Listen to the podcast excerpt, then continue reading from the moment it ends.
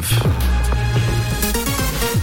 À 7h, c'est l'actu avec Tom. Bonjour Tom. Bonjour Camille, bonjour à tous. 300 000 personnes ont pris possession des rues des grandes villes de Suisse à l'occasion de la grève féministe. L'égalité salariale figurait au cœur des revendications.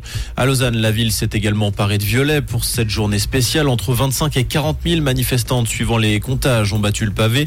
Un mouvement qui a eu de la résonance dans la commune du Sentier où 300 personnes, en majorité des femmes travaillant dans l'horlogerie, ont réclamé de meilleurs salaires. Les sites internet de plusieurs villes suisses, dont Lausanne, ont été pris pour cible par des hackers hier. Des constatations similaires ont été faites à Zurich, Saint-Gall et dans le canton de Bâle-Ville. D'après la ville de Lausanne, la cyberattaque a eu lieu vers 8 heures hier matin. Elle a rendu indisponibles les sites web de la ville. D'après les premiers éléments, il n'y aurait pas eu d'intrusion ni de vol de données. Les attaques se multiplient ces derniers jours après des offensives menées contre les sites de la Confédération et de l'aéroport de Genève. Le Conseil fédéral roule à l'électrique. Trois voitures dernière génération récemment été achetées. Il s'agit de trois berlines BMW de type i7. Elles seront respectivement mises à la disposition de Viola Amert, Albert Rochety et Guy Parmelin avec chauffeur. Cette décision découle du train de mesure sur le climat prise par le Conseil fédéral pour l'administration fédérale. Le prix catalogue de ces véhicules sans aucune option et avec le moteur le moins puissant s'élève à plus de 140 000 francs.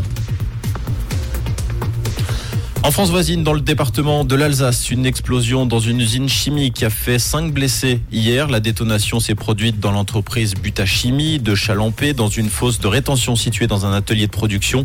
D'après le responsable de la société, l'incident est maîtrisé. Les raisons de l'explosion sont encore inconnues. Le bilan du naufrage au large de la Grèce s'alourdit et passe à 79 morts. Dans la nuit de mardi à mercredi, un bateau transportant plus de 700 personnes a chaviré. Les opérations de sauvetage ont permis de secourir 104 personnes les gardes-côtes grecs ont précisé qu'au moment du naufrage, aucune des personnes à bord n'était équipée d'un gilet de sauvetage. Les recherches se poursuivaient hier soir. La Croatie s'est qualifiée pour la finale de la Ligue des Nations. Hier, lors de la première demi-finale, les damiers rouges et blancs se sont imposés 4 à 2 face aux Pays-Bas après prolongation.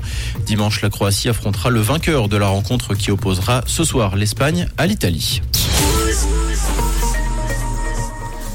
Et côté ciel ce jeudi, un temps sec et ensoleillé avec à peine 11 degrés à Marsens et à Brosse-Matin et 14 degrés à Saint-Sulpice et à Lucie-sur-Morge. Quelques bancs nuageux pour la mi-journée avec des températures très douces sur la région. Ça fait du bien au moral. Un bon jeudi et belle route avec Rouge.